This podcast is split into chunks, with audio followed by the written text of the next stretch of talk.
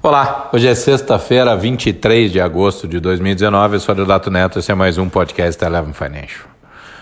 Semana termina com um mar de sangue no mercado financeiro, mundo afora. Claro que há de se dizer que o grande causador desse mar de sangue foi o tuitaço de Donald Trump, dessa vez ainda mais incisivo do que a média, contra a China e falando especificamente sobre que as empresas americanas deveriam, inclusive, cogitar romper as suas ligações com, com a China, voltar a produzir em casa, e que os Estados Unidos não precisa da China e tudo mais. Tudo desabou.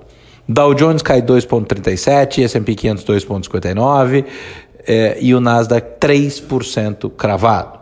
Quando a gente olha o S&P 500 perdendo 75 pontos no dia, Dow Jones perdendo 623 pontos no dia e o Nasdaq 240 pontos no dia, realmente é uma oscilação muito aguda. A bolsa brasileira seguiu exatamente em linha com tudo o que aconteceu lá fora, uma vez que se tem toda uma discussão e uma preocupação mais aquecida em relação ao, ao, à atividade global e ao que a, ao que, o, o, que já nem seria mais uma guerra comercial, é, porque, dado tudo que foi comunicado hoje, não estaríamos falando de uma questão puramente tarifária, mas de uma questão de movimentação estrutural mesmo.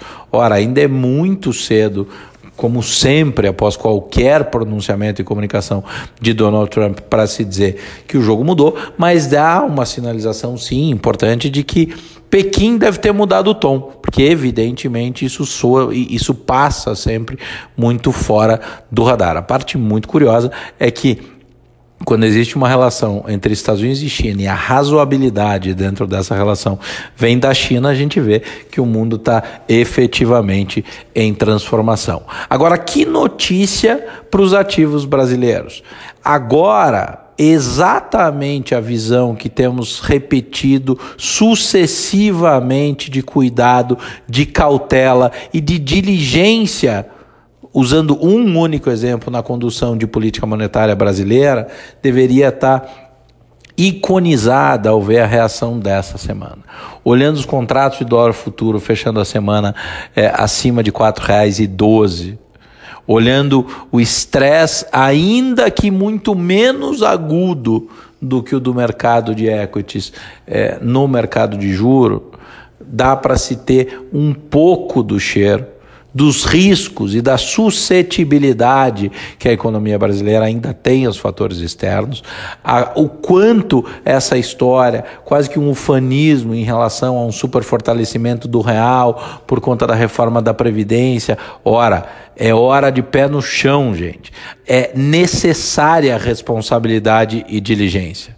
Não há, infelizmente, terreno pavimentado para olharmos a economia brasileira e vermos que vamos ter um ciclo de crescimento robusto, longevo, com inflação estruturalmente sob controle, permitindo que se tenha um juro extremamente baixo, bastante abaixo do patamar atual. É claro que o mercado quer isso, ávido por um ciclo incremental de preço na curva, de prêmio na curva, redução no custo de funding e tudo mais. Agora, não é responsabilidade do Banco Central. Deve-se ter atenção que ainda temos um quadro de deterioração fiscal aguda, isso é sim preocupante. Reforma da Previdência sem endereçar estados e municípios aumenta exponencialmente o senso de urgência da discussão do Pacto Federativo, de como que se distribuem os recursos. Tinha gente já considerando que a reforma tributária já estava aprovada sem sequer fazer virar uma previdência de maneira consistente.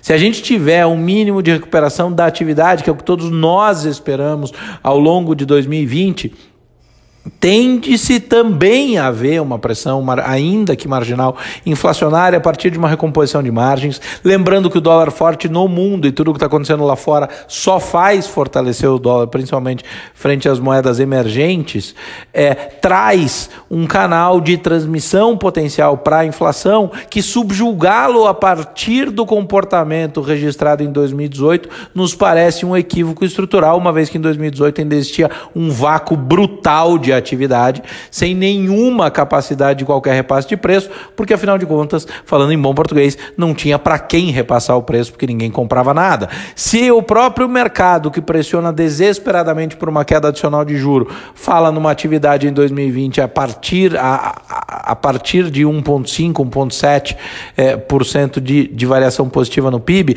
é natural entender que isso, é, isso é, significa, obviamente, é, uma retomada da demanda. E aí que a gente vê um, uma combinação de recomposição de margem e um repasse cambial, lembrando que a nossa indústria de manufatura trabalha essencialmente com insumos importados. E a cadeia de serviço, tão importante para o PIB e para a própria inflação, está aí desesperada para buscar um pedaço do dinheiro que desapareceu das suas mesas ao longo dos últimos anos. Ora, esta não é uma combinação é, animadora para aqueles que trabalham efetivamente com um cenário ex, é, exageradamente otimista. A questão é estrutural. Estamos no caminho certo? Sim. O mundo nos ajuda? Não. Temos que fazer a nossa parte mais do que nunca para não perdermos exatamente esta janela de oportunidade. A gente tem que olhar de uma maneira correta, com foco no longo prazo, imaginando um ciclo consistente de crescimento, sem imaginar taxas indianas, chinesas ou de outros emergentes que viveram em outros momentos. Nossa realidade é completamente distinta, a gente tem grande sensibilidade ao nosso vizinho, é, a Argentina já vem assustando a gente, mas todos os emergentes principais, aqueles da Série B do mundo com quem competimos por recursos internacionais, como Turquia, México, África do Sul, Argentina, judiaram do investidor internacional. Não adianta esperar que o investidor internacional venha a partir de promessas de transformação na realidade brasileira. Enquanto não entregarmos de fato, não virá o ciclo, a enxurrada de dinheiro que poderia trazer um contraponto nesse comportamento e nessa relação cambial. O Banco Central não pode ser arrimo de todo mundo. Existe uma questão macro, uma questão microeconômica que deve ser endereçada, que tem muita gente combinada, convergindo, dedicando esforço para se trabalhar.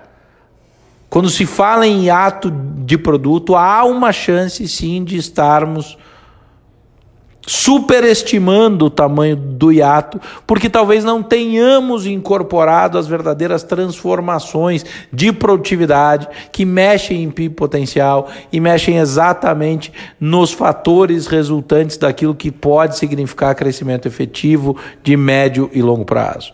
Outro aspecto fundamental é que política monetária não é feita baseada numa fotografia. Política monetária tem defasagem temporal para surtir efeito. E quando a gente fala em tomar decisão de política monetária através de uma fotografia circunstancial, isso tem um erro de estrutura de concepção no processo decisório. E quando a gente olha o horizonte relevante, a nossa visão tem sido sucessivamente, ainda que dissonante do senso comum, de dizer que nós não vemos uma tranquilidade tão profunda assim em relação à inflação. Política monetária tem defasagem. Política monetária é para o horizonte relevante. Se imaginamos uma, uma queda aguda agora e consideramos, ah, não, mas o Banco Central pode simplesmente virar a mão e subir essa taxa de juro num espaço curto de tempo. Há um risco pouco considerado de que a inversão de tendência seja capaz o suficiente para impactar a confiança que resulte em interrupção exatamente no meio ainda no período de defasagem para que se surta efeito na economia real do ciclo de queda de juro e de é, afrouxamento monetário pelo Banco Central brasileiro. Ou seja, se azedar no ano que vem, sob a ótica da inflação, o Banco Central sobe juro, mas com mecanismos de transmissão de política monetária tão ineficazes como a gente tem aqui, não teria dado tempo de se colocar efetivamente a economia no trilho a partir do ciclo de baixa desse juro. E um dia de hoje, um dia como hoje, deveria funcionar de alerta. Banco Central deveria olhar para esse comportamento. Os agentes do mercado brasileiro deveriam levar em consideração a necessidade e obrigatoriedade de se cuidar do quadro fiscal, que só assim vai ancorar e vai dar condições de se olhar um período mais longo, longevo, duradouro, consistente de taxa de juros estruturalmente baixa. Já parou-se de discutir a questão de juro neutro, ninguém está tentando entender onde está o juro neutro nesse momento, e virou um papo secundário. O momento agora é de um, é de um desespero e de um afã simplesmente incontrolável do mercado por ver a mesma receita dos bancos centrais mundiais ser aplicada numa patologia completamente diferente como a brasileira, que é marreta o juro para baixo e depois a gente resolve. Não é essa a nossa realidade. E esta semana deveria ter funcionado como um grande alerta para quem defende a tese do se não muda nada, baixa a taxa de juros. Muda sim. E o susto, e o impacto, e o efeito pode ser substancialmente negativo. Então, que servisse essa semana para um choque de realidade, para uma discussão estrutural para que vivêssemos de verdade olhando para aquilo que faz diferença no horizonte relevante e além, e não por trás de uma expressão que esta semana não podia ser mais infelizmente usada como uma verdadeira cortina de fumaça sobre o país e sobre os mercados. Um abraço a todos e até a próxima semana.